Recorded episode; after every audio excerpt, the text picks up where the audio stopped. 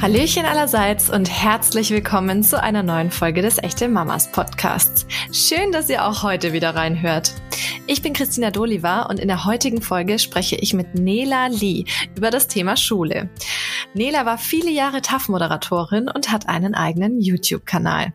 Die vergangenen drei Jahre hat sie mit ihrer Familie in Rumänien verbracht und sie gibt uns heute einen Einblick in die verschiedenen Schulsysteme, verrät uns, wie sie die Zeit mit Homeschooling erlebt hat und warum es für Mamas absolut wichtig ist, sich bei all den Alltagspflichten auch immer wieder auf den eigenen Selbstwert zu fokussieren. Hallo, liebe Nela und schönen guten Morgen. Ich habe dich ja gerade in meiner Anmoderation schon mal kurz angekündigt, aber ähm, ja, ich möchte hier dazu sagen, ich habe hier wieder einen absoluten Favorite-Moment äh, in der Podcast-Aufzeichnung, weil viele wissen das nicht, aber 2011 habe ich mal ein Praktikum bei TAF gemacht. und hatte tatsächlich einen meiner ersten Fangirl-Momente, als ich Nela im TAF-Studio gegenüberstand und als Praktikant ein Foto von ihrem Outfit machen durfte. das mal als kleine Anekdote am Rande. Ich freue mich total, dass du heute hier im Podcast zu Gast bist. Ähm, also unsere, sag ich mal, Kennens-Historie geht schon ein äh, bisschen weiter zurück. Und ähm, ja, äh, wie, wie geht's dir denn? Ja, erstmal einen schönen guten Morgen. Ich freue mich auch sehr, hier zu sein. Mir geht's gut. Also, ich bin noch so ein bisschen durcheinander, weil wir ja aus Bukarest jetzt hierher gezogen sind, wieder zurück nach Deutschland. Ähm, aber mir geht's wirklich sehr, sehr gut. Und die Sommerferien sind jetzt vorbei. Der Kleine ist jetzt seit einer Woche in der Schule. Und ähm, ja, ich sammle mich gerade. Voll schön. Du hast es ja gerade angekündigt. Ihr wart ja jetzt eine Weile im Ausland. Ähm, wie war das denn ursprünglich für euch? Ich glaube, es waren jetzt insgesamt um die drei Jahre, wenn ich es richtig im Kopf habe. Wie war das denn für euch, so Familie und Freunde zurückzulassen? Es war eine sehr aufregende Zeit insgesamt. Ähm, weil natürlich auch viele Sachen passiert sind, die man ja so, mit denen keiner ja gerechnet hat in den letzten zwei Jahren mit der Pandemie, die da noch on top dazu kam. Aber man muss sagen, mein Mann und ich, wir wollten immer schon mal im Ausland leben. Also das war jetzt nicht so ein Ding von, okay, krass, völlig neue Idee, sondern wir haben uns immer wieder damit auseinandergesetzt, wie das wäre. Und dadurch war es okay für uns für eine gewisse Zeit Freunde und Familie zurückzulassen, weil wir auch wussten, na ja, Bukarest ist jetzt nicht Australien. Also man kann ja immer wieder nach Deutschland fliegen und man kann Freunde und Familie besuchen. In der Theorie, bis dann die Pandemie kam. und ähm, ja, die hat uns dann so einen kleinen Strich durch die Rechnung gemacht. Ja, also das kann ich mir total gut vorstellen, zumal wenn man in einem fremden Land ist und dann noch mehr oder weniger so abgeschottet durch diese ganzen Maßnahmen, die dann vielleicht auch aufgetreten sind, äh, ist es, glaube ich, auch nochmal eine ganz andere Hausnummer. Hast du denn trotzdem die Möglichkeit gehabt, dich, ähm, sag ich mal, bevor das alles losging, mit, sag ich mal, auch rumänischen Familien auszutauschen? Also seid ihr da auch schon direkt in Kontakt gekommen, als ihr rüberkamt? Das war ja noch vor dieser ganzen Geschichte. Genau, das war, ähm, wir sind ja im April nach Bukarest gezogen und das Jahr darauf, im Februar, ging das ja dann plötzlich los mit Corona. Also wir hatten von April bis Dezember ähm, so dieses Gefühl von, ah, okay, das ist also das normale Leben in Bukarest. Und ich muss sagen, Rumänen sind super herzlich und offen. Also wir wurden wirklich mit offenen Armen empfangen. Jeder hat uns auch gesagt, wenn wir Hilfe brauchen, Unterstützung. Also es waren so viele Leute auch für uns da. Wir hatten natürlich ähm, durch den Kindergarten oder die Preschool, ähm, die Nico dann besucht hat, ähm, auch viel Kontakt zu Expat-Familien, was es auch irgendwie aufregend gemacht hat, weil die kamen aus China, aus Amerika, ähm, Deutsche waren natürlich auch dabei, aus der Schweiz. Also ähm, so dieses Multikulti-Umfeld, das hat mir schon sehr gut gefallen. Das klingt auf jeden Fall total super. Und äh, hast du denn in deiner Zeit, wo jetzt dieser Austausch noch stattfinden konnte, auch schon ähm, Unterschiede vielleicht feststellen können, was jetzt die rumänische Kindererziehung von der deutschen vielleicht ein bisschen unterscheidet?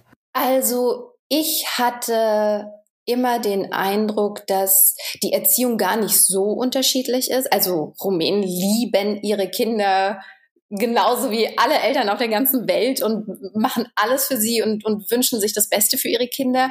Es gibt natürlich so kleine Unterschiede wie ähm, also was ich total abgefahren fand, zum Beispiel Kindergeburtstage gefeiert werden, ähm, weil das halt nicht, also ich kenne noch Kindergeburtstag aus meiner Kindheit. Da werden halt so die paar engsten Freunde eingeladen und dann gibt's Kuchen und einen Nachmittag so ein bisschen, keine Ahnung, Spiele und dann geht man nach Hause.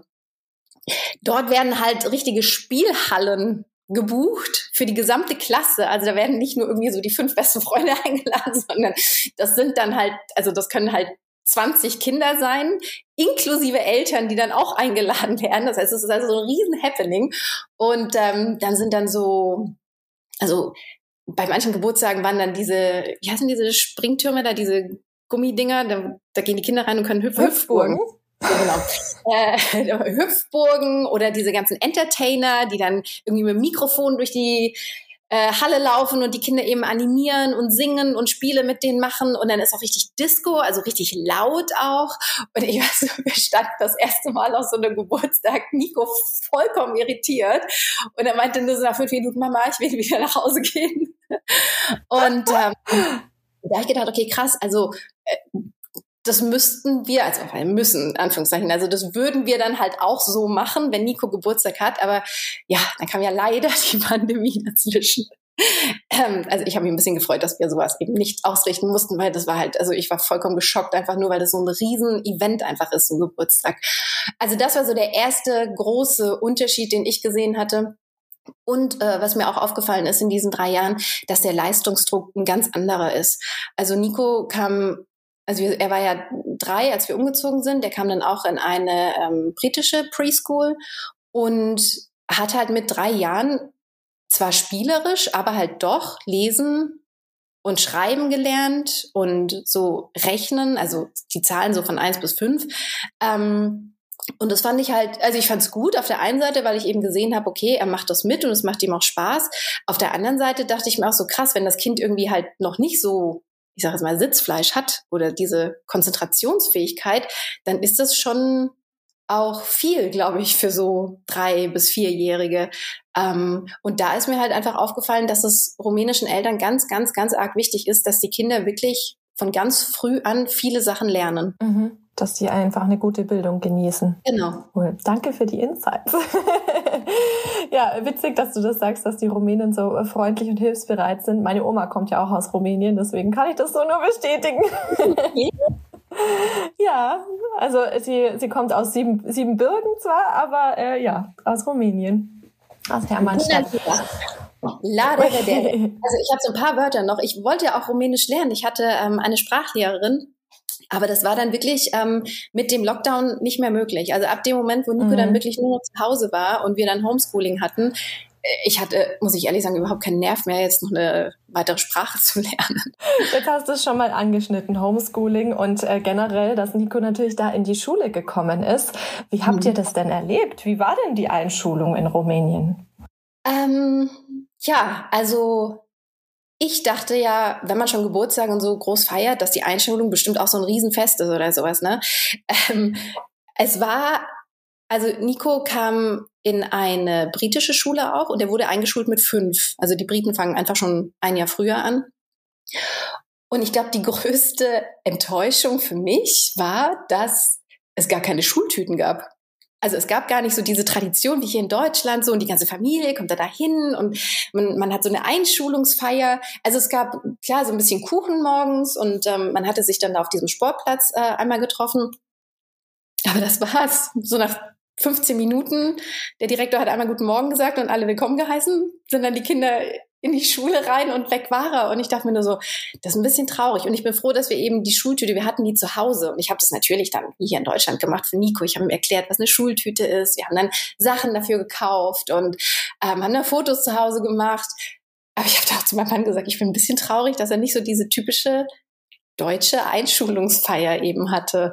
Ähm, ja, und das war mit so der größte Unterschied eigentlich. Und natürlich halt schon auch dieses Ding von, okay, krass, er ist fünf und also ähm, die britische Schule, die hatte da auch eben diesen Leistungsdruck, ähm, was für mich auch vollkommen fremd war irgendwie. Weil man hatte in Deutschland das Gefühl, so die Kinder kommen in die Schule, aber der Übergang, der ist, das ist so ein weicher Übergang trotzdem noch. Also man wird nicht so so ins kalte Wasser geschmissen. Und dort, mhm. glaube ich, war das für Nico schon dieses Gefühl von, okay, krass, ich werde hier ins kalte Wasser geschmissen und es ist echt ganz schön kalt.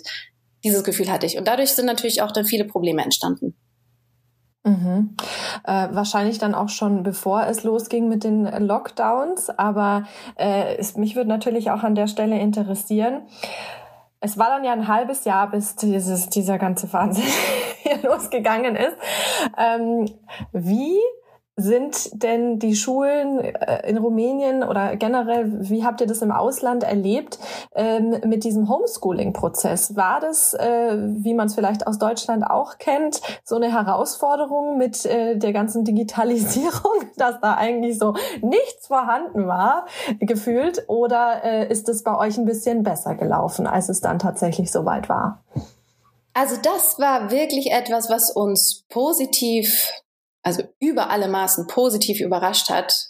Wir haben immer gesagt, so, es gibt viele Dinge in Rumänien, die wirklich nicht optimal sind oder die man sich halt ganz anders vorstellt, wenn man als Deutscher eben nach Rumänien kommt.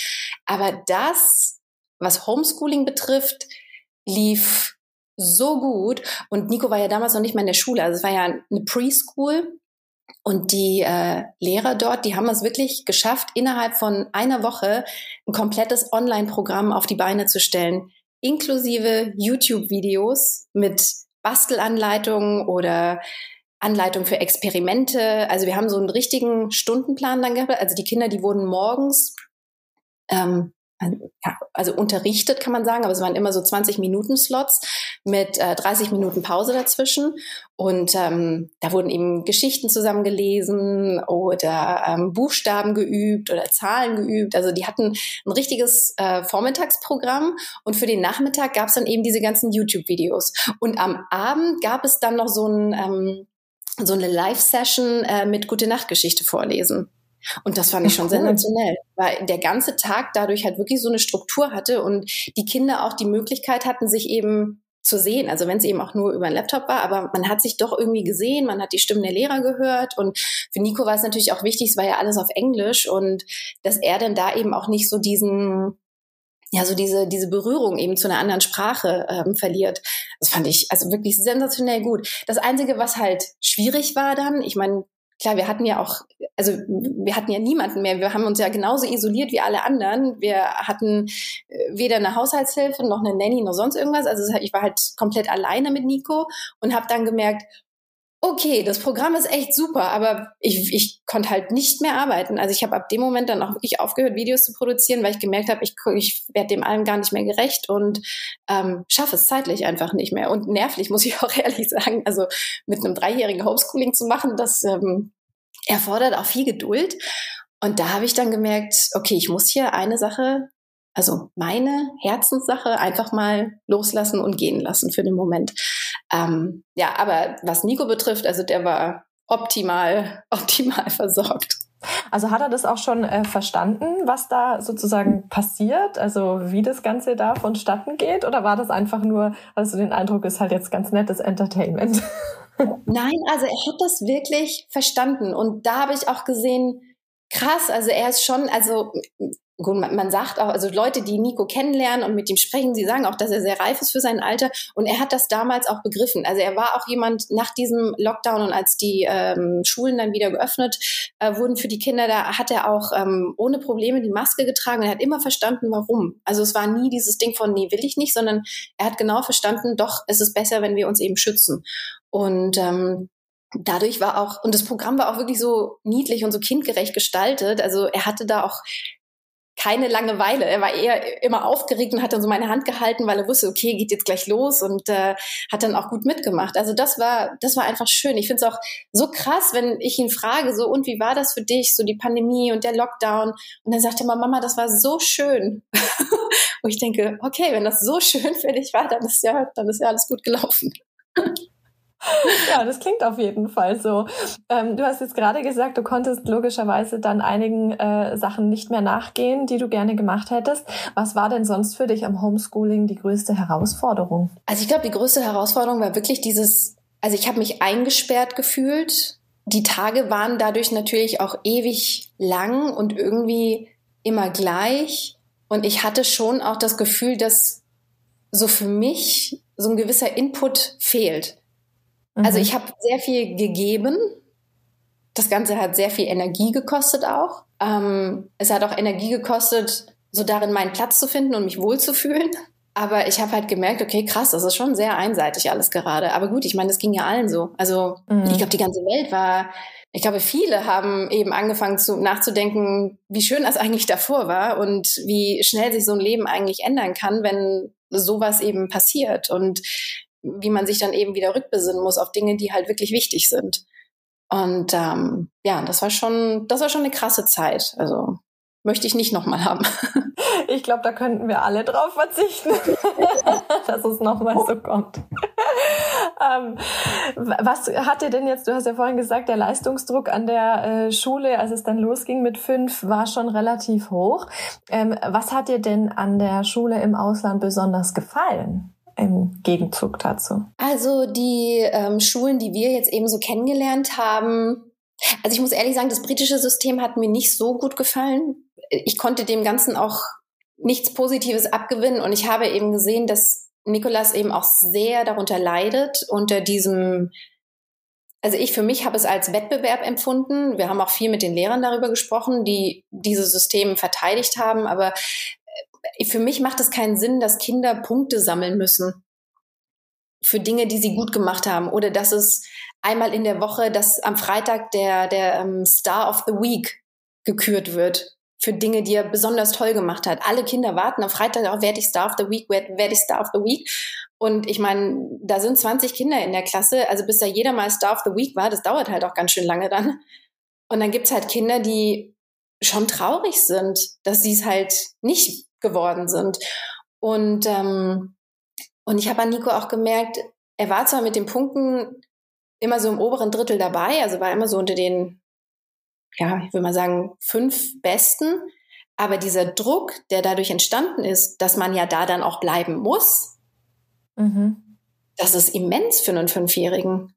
Und da habe ich dann gemerkt, er fühlt sich einfach nicht wohl. Und dann kamen eben noch Kleinigkeiten dazu und die Lehrer ähm, waren auch sehr streng, glaube ich. Also das, äh, das waren rumänische Lehrer, die dann eben dort an der britischen Schule unterrichtet haben. Und da habe ich gemerkt, okay, das ist ein Unterschied. Ich glaube, da ist diese, diese Empathie für Kinder oder dieses, was, also glaube ich jetzt einfach im deutschen System einfach anders ist, dass man halt da Kinder eben noch Kinder sein lässt und denen mehr Spielzeit auch noch anbietet.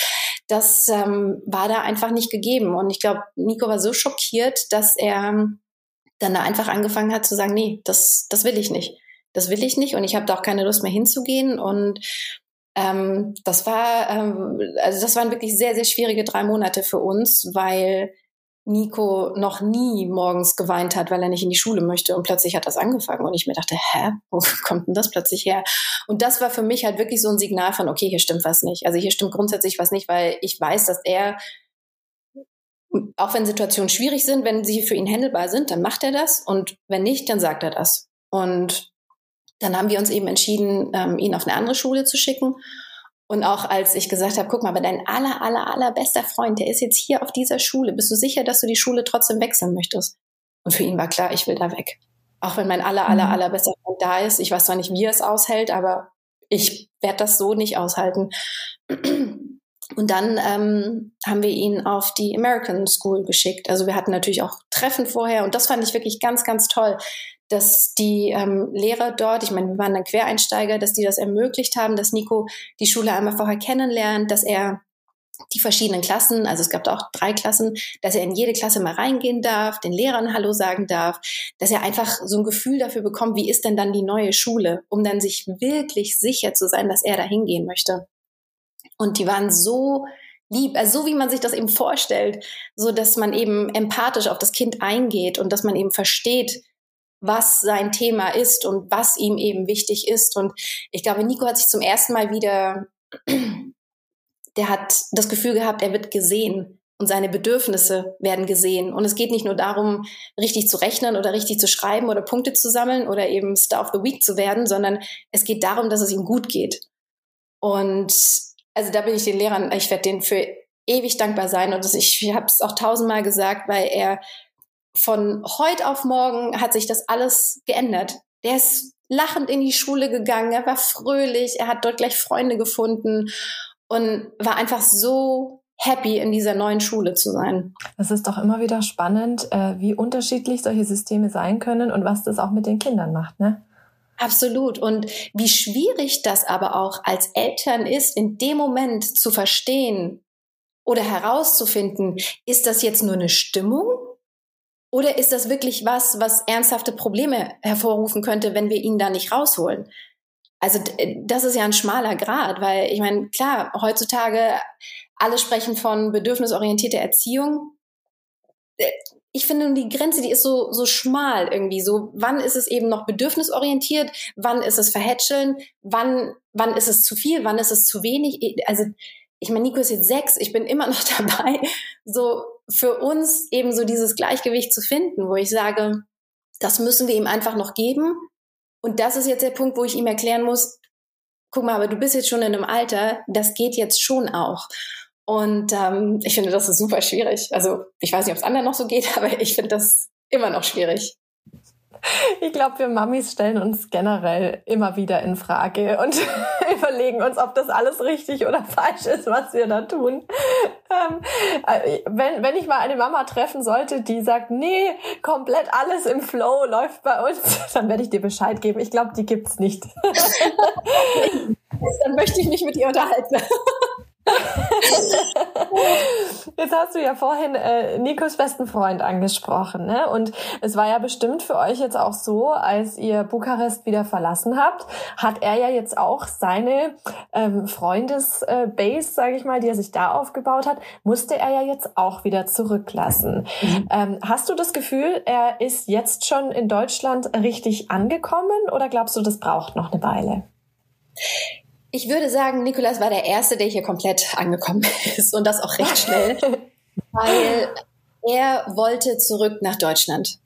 Für ihn, und ich glaube, es hatte letztes Jahr im Sommer angefangen, als wir nach den Sommerferien, wir hatten einen sehr langen Sommer am Bodensee, ähm, und als wir dann wieder zurück sind, hat er gesagt, wieso muss ich, ich bin doch deutsch, wieso muss ich dann in Rumänien leben als Deutscher? Wieso kann ich nicht einfach in Deutschland leben?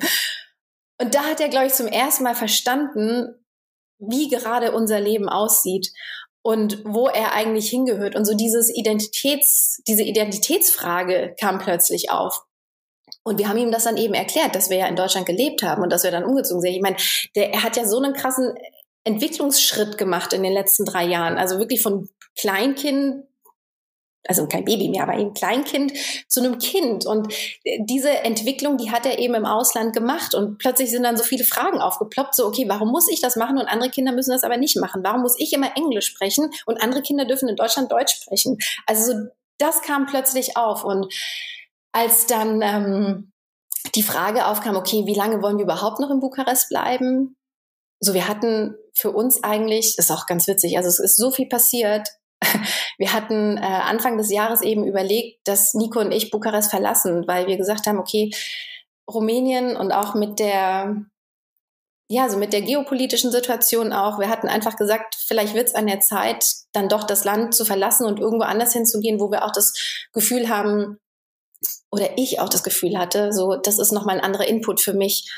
Und ähm, eigentlich wollten wir nach Barcelona ziehen. Ich glaube, ich hatte das so nie kommuniziert, auch nicht auf meinen Social Media Kanälen, aber das war wirklich ähm, im Januar. Ich hatte dann die Schulen in Barcelona angeschrieben und wir hatten schon Relocation Agenturen alles und das, unser Plan war wirklich okay, ähm, wir ziehen nach Barcelona. Aber ähm, ja, dann kam eben die Frage, ob wir nicht doch äh, lieber nach Deutschland ziehen wollen. Also hat ja auch immer mit dem Job meines Mannes zu tun. Und als Nico dann gehört hat, okay, wir haben die Möglichkeit nach Deutschland zu ziehen, war klar so, oh, okay, Mama, nee, wir ziehen nach Deutschland. Es ist mir egal. Barcelona ist zwar auch schön, aber wir gehen zurück nach Deutschland. Und damit war der Drops eigentlich gelutscht. Also es war, er wollte dahin, wir sind dann hierher gezogen. Also es ging ja alles super schnell. Im Februar kam die Frage, im April, Ostern sind wir hierher gezogen. Ähm, und Nico war der Erste, der dann auch gesagt hat, super, ich gucke mir die neue Schule an und auch dort waren, also es war ähnlich wie bei der American School, die Lehrer waren so herzlich und wirklich mit offenen Armen, auch die Kinder und er war von Tag eins, hat er sich wohl gefühlt. Voll schön. Wie ist es für dich als Mama? Fühlst du dich denn schon wieder angekommen? Ich bin noch im Prozess. ich, also ich glaube, es hat bei uns noch nie so lange gedauert, dass ähm, die Dinge in unserer neuen Wohnung oder Haus ihren Platz gefunden haben. Also ich bin normalerweise so ein Typ, ich sage innerhalb von vier Wochen, es muss alles fertig sein. Und dann gibt es nochmal sechs Monate, wo ich dann weiß, okay, jetzt wir müssen gucken, passt das so alles oder müssen wir nochmal Dinge kaufen, verkaufen, neu platzieren. Und dieses Mal war es wirklich so, dass ich gesagt habe, was soll der Stress? Du, dann dauert es halt ein Jahr. es ist jetzt, wie es ist. Und jetzt waren noch erstmal Sommerferien. Und ähm, ich habe einfach, ich habe losgelassen. Wenn ich was gelernt habe während der Pandemie, dass, äh, dass es einfach schön ist, sich auf den Tag zu konzentrieren. Und wenn die Dinge an dem Tag gut laufen und wenn ich das Gefühl habe, so allen geht's gut, mir geht es gut, dann war es ein super Tag. So. Und ich stress mich nicht mehr mit diesem, höher, schneller, weiter und ich muss dies und ich muss das und alles sofort. Und äh, ich habe da wirklich gelernt im letzten Jahr loszulassen, weil ich gemerkt habe, ich tue mir selbst nicht gut. Und ich habe ja damals, ich habe 2004 angefangen zu arbeiten und ich habe das Gefühl, ich bin damals eben in so einen ich bin damals in so einen Hochgeschwindigkeitszug eingestiegen und nie wieder ausgestiegen. Und es ging eben immer weiter und immer weiter. Und dann kam Nico irgendwann zur Welt und es ging trotzdem immer weiter und ich habe immer mehr gegeben und mehr gearbeitet und die Pandemie, also für mich im Rückblick, so schlimm das irgendwie auch war oder so anstrengend das auch war, wenn ich dem Ganzen was Positives abgewinnen kann, dann, dass ich gelernt habe, einfach mal auszusteigen. Und dass es okay ist dass es okay ist zu sagen, ich lasse das jetzt einfach mal alles los, weil ich habe es offensichtlich nicht mehr alleine in der Hand. Und es bringt auch nichts, wenn ich mich stresse oder wenn es mir nicht gut geht damit, sondern ich muss erstmal auf mich acht geben. Weil wenn es mir nicht gut geht, dann geht es auch meiner Familie nicht gut. Also das habe ich wirklich gelernt.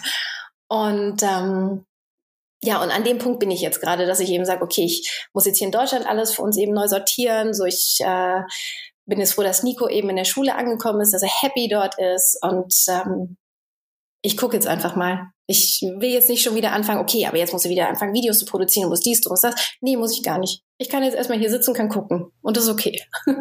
Ich glaube, dass du damit auch jetzt äh, eine wirkliche Inspiration für viele andere Mamas bist, sich vielleicht auch mal zu überlegen, eine Runde auszusteigen.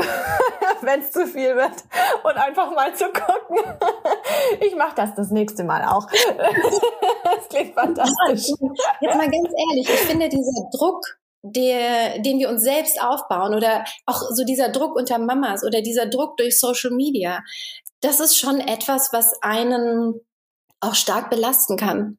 Und da dann eben auch mal so den Mut zu haben, und ich finde, es erfordert auch Mut, dann eben mal zu sagen, okay, ich, entziehe mich jetzt mal dem Ganzen. Und es ist okay. Es ist okay, wenn Leute fragen, ja, und was machst du denn jetzt? Ich mir denke, ja, was mache ich denn jetzt? Ja gut, ich habe, ich, ich, ich sortiere mich und das ist okay. So, und aber ich finde, das erfordert trotzdem Mut und vor allem auch eigene Wertschätzung. Das ist wirklich das Allerwichtigste, was ich im letzten Jahr gelernt habe. Eigene Wertschätzung. Weil selbst wenn es von außen nicht kommt, kann es dir sowas von wurscht sein, wenn du selbst weißt, dass der Platz, an dem du gerade bist, dass der total super für dich ist. Und, ähm, und das hat ein Stückchen gedauert, muss ich ehrlich sagen. Das hat wirklich gedauert, vor allem auch wenn man sich eben was aufgebaut hat, wenn man eine Karriere oder auf eine Karriere zurückblicken kann, wenn man eben sagt, so, okay, das ist auch alles irgendwie so mein Baby, das ist das, was mir wichtig ist. Das dann für den Moment loszulassen, ist unfassbar schwierig. Mhm, das kann ich mir vorstellen. Wahnsinn. Ähm, jetzt kommen wir mal noch mal zurück zum Schulsystem. da habe ich nämlich auch noch eine Frage dazu. Nämlich, du hast ja vorhin erzählt, dass es dich so enttäuscht hat, dass äh, im Ausland keine klassische Einschulung stattgefunden hat. Ähm, wie war es denn jetzt, als ihr hier zurückgekommen seid? Habt ihr das Ganze nachgeholt bei der Einschulung? Jein. Also, auch dieses Mal ähm, war das Timing für uns ein bisschen äh, unglücklich, weil in der Schule, äh, die Nico jetzt besucht, gibt es äh, so eine Art Vorschuljahr. Und das ist eben für die Kinder ab fünf. Und die haben eine große Einschulungsfeier und da wird eben mit allem Zip und Zap. Ähm, und für uns gab es jetzt aber dieses Jahr, und Nico war ja jetzt eben der Quereinsteiger, und ich habe aber gesagt, ich würde trotzdem gerne diese kleine Einschulungsfeier äh, mitnehmen es gab es nämlich eben für alle Quereinsteiger so eine kleine Einschulungsfeier.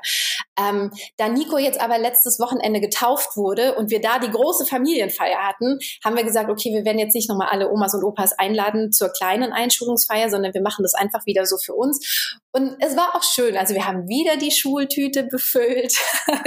Nico hat sich wieder gefreut, dass er mit einer Schultüte ähm, dieses Mal auch in die Schule gehen kann. Wir haben dort die Fotos gemacht und ähm, für ihn war es auch schön, weil die Kinder dort äh, die eben schon seit dem letzten Jahr dort sind, die haben eben auch so ein so eine kleine, ähm, ja, wie so eine kleine Einführungsveranstaltung eben für die neuen Kinder gemacht. Und ähm, das war schön. Es war klein, es war schön, es war, ähm, es war so unser Familiending und, ähm, und Nico war damit happy. Also, und damit kann ich das Thema Einschulung jetzt endlich zur Seite legen. Ich habe auch gefragt, sollen wir die Schultüte aufheben oder sollen wir die verschenken? Und Nico war so, nee, kann man verschenken, ist okay.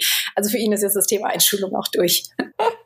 Das ist ja gut zu wissen, aber du musst uns unbedingt noch verraten, was denn in der Schultüte so drin war. Was packt man denn ähm, heutzutage in die Schultüte? Meine Einschulung ist auch schon eine Weile her.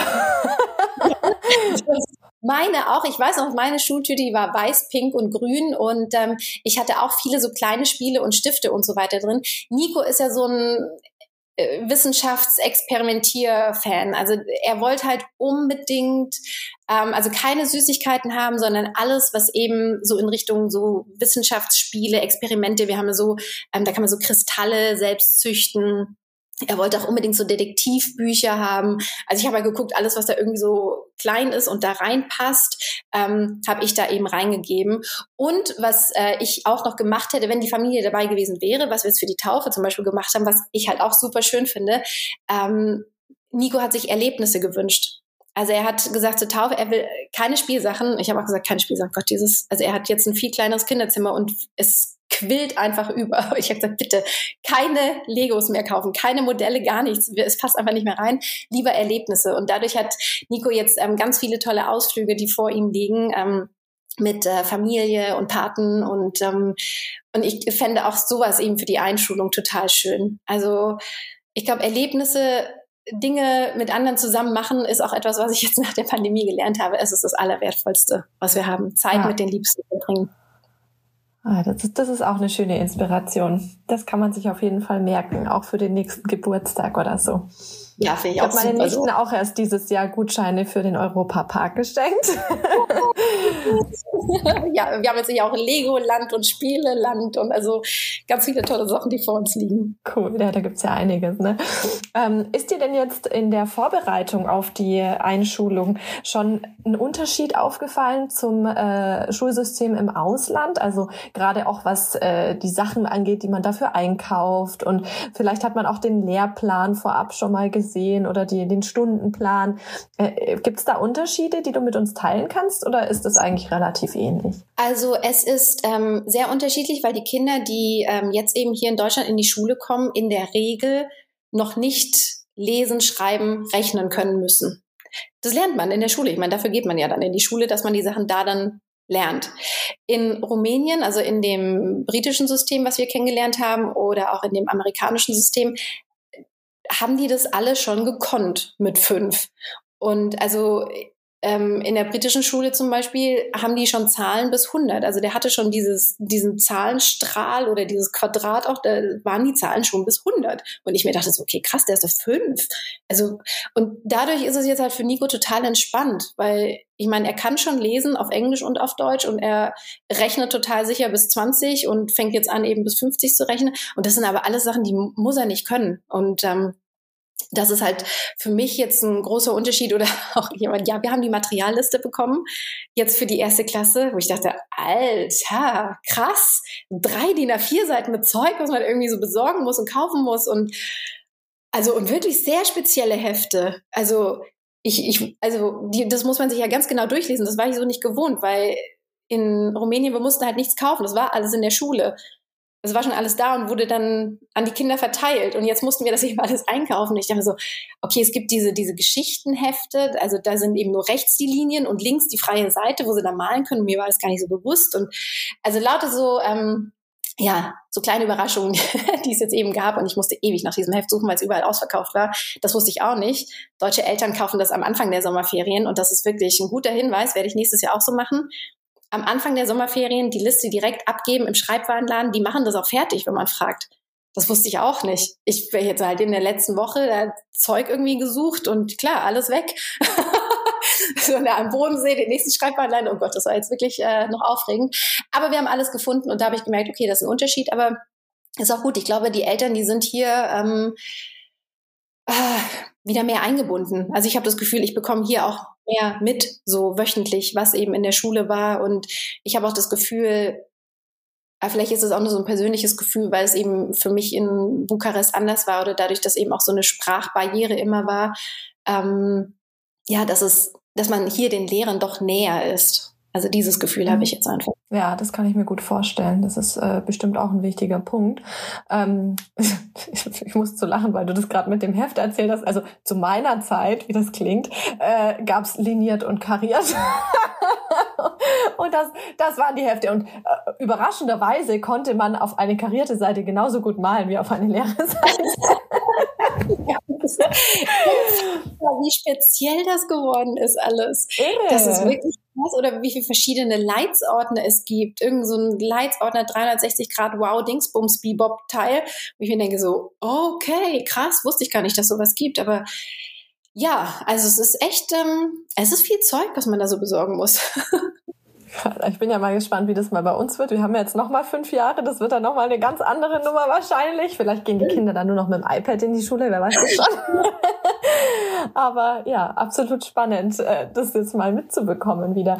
Was würdest du denn sagen? Wie geht's denn Nikolas jetzt damit? Wie hat er denn jetzt seine erste Schulwoche müsste jetzt gewesen sein? Ne? Wie, wie hat er die erlebt? Also er fühlt sich total wohl. Also sein neuer bester Freund, den er jetzt ähm, im Ende letzten Schuljahres äh, in dieser Vorschulklasse noch kennengelernt hat, der ist jetzt Gott sei Dank auch in seiner Klasse und ähm, damit ist alles in Ordnung. Also der war jetzt die ganze Woche über so happy und äh, ich glaube, ihm hat auch, also so schön das zu Hause mit mir findet, aber ich glaube, ihm hat schon auch so dieser Input gefehlt, so mit anderen Kindern sich austauschen zu können und spielen zu können, weil ich bin halt doch irgendwie nicht so geeignet, um irgendwelche, keine Ahnung, Räuberbanden, Monster-Dinger Geschichten zu spielen und ähm, das kann er jetzt eben alles wieder machen und er fühlt sich da total wohl. Also ich merke das eben, wie er sich morgens auch von mir verabschiedet. Wenn er so cool ist und okay, tschüss Mama, schönen Tag, dann bis später und wenn er auch gar nicht so 50.000 Fragen hat, was habe ich jetzt heute, wann holst du mich, so wenn es einfach okay ist, so wie es halt ist, dann weiß ich, ja, er fühlt sich wohl. Kannst ihn da abgeben, ist doch den ganzen Tag. Ich hole ihn später wieder, ich werde ihn fragen, und wie war es heute? Und er wird sagen, gut. Und dann werde ich mir ganz viele Detailfragen wieder überlegen müssen, damit ich einfach ein bisschen mehr Informationen bekomme. Aber da weiß ich einfach, es ist alles gut. Und ähm, das ist schön. Das ist wirklich schön. Das gibt dir als Mama bestimmt auch ein richtig gutes Gefühl, ne? Jetzt ist es ja so, Du hast ja jetzt theoretisch, ne, ich meine, du bist ja noch am Sortieren und äh, du möchtest dir ja auch keinen Stress machen und so weiter, aber theoretisch entstehen ja jetzt mal wieder größere Zeitfenster, in denen du Dinge nachgehen kannst, die dich begeistern und äh, die du gerne machst. Ähm, wir alle und ich glaube deine Fanbase insbesondere hoffen natürlich, dass wir dich irgendwann mal wieder ähm, auf einem Bildschirm sehen, sei es jetzt äh, auf YouTube oder vielleicht sogar im Fernsehen. Gibt es denn da irgendeinen Ausblick, den du jetzt schon mit uns teilen kannst?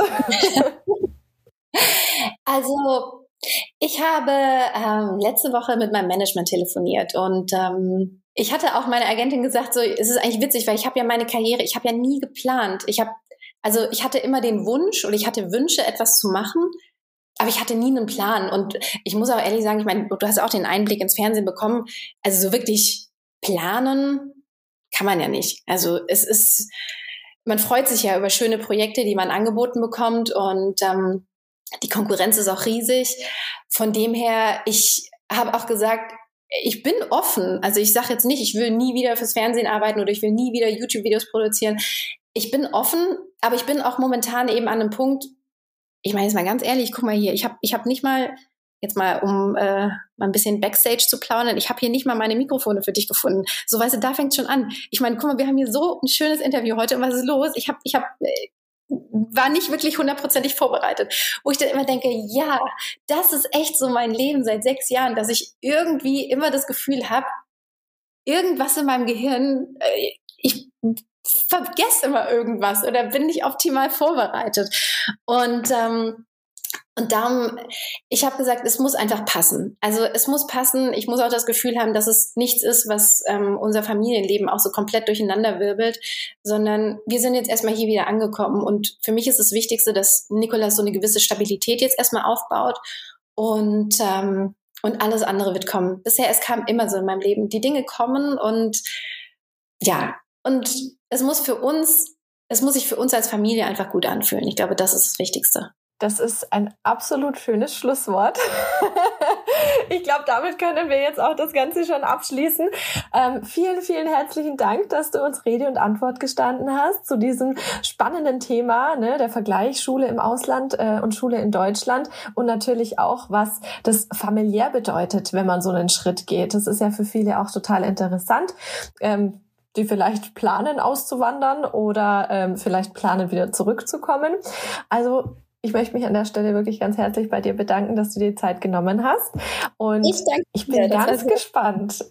Ich bin ganz, ganz gespannt, was es in Zukunft von dir zu hören gibt. Gibt es noch irgendwas, was du zum Abschluss den Mamis mit auf den Weg geben möchtest? Also das Allerwichtigste ist, dass wir Mamas auf uns selbst hören und dass wir mutig genug sind, uns auch immer wieder so in den Mittelpunkt zu stellen und auf unsere Bedürfnisse zu hören. Ich glaube, das ist wirklich das Allerwichtigste, weil das eben immer wieder Energie erfordert und Mut erfordert und ähm, ja, da einfach mal loszulassen, das darf man machen. Ich glaube, das ist das Allerwichtigste, was ich gelernt habe. Dann lassen wir für den Moment jetzt auch unser Mikrofon los oder das, das wir nicht haben. und dann wünsche ich dir noch einen ganz, ganz schönen Tag und eine tolle Woche. Wünsche ich dir auch. Dankeschön. Danke, mach's gut. Tschüss. Ciao. Das waren jetzt auf jeden Fall spannende Einblicke in eine teilweise ganz andere Schulwelt. Und ich finde es schön, dass Nela nochmal herausgestellt hat, dass wir Mamas uns bei dem ganzen Bildungswahnsinn auch auf keinen Fall selbst aus den Augen verlieren sollten. Ihr habt jetzt auch ein interessantes Thema, Feedback zur Folge oder gar einen Vorschlag für einen Gesprächspartner? Dann meldet euch gerne per Mail an podcast.echtemamas.de oder schickt mir eine Sprachnachricht per WhatsApp an 0176 465 422 63. Ich bin gespannt auf eure Sprachnachrichten und freue mich jetzt schon auf die nächste Folge. In der Zwischenzeit wünsche ich euch eine schöne Woche und verabschiede mich bis zum nächsten Mal. Tschüss!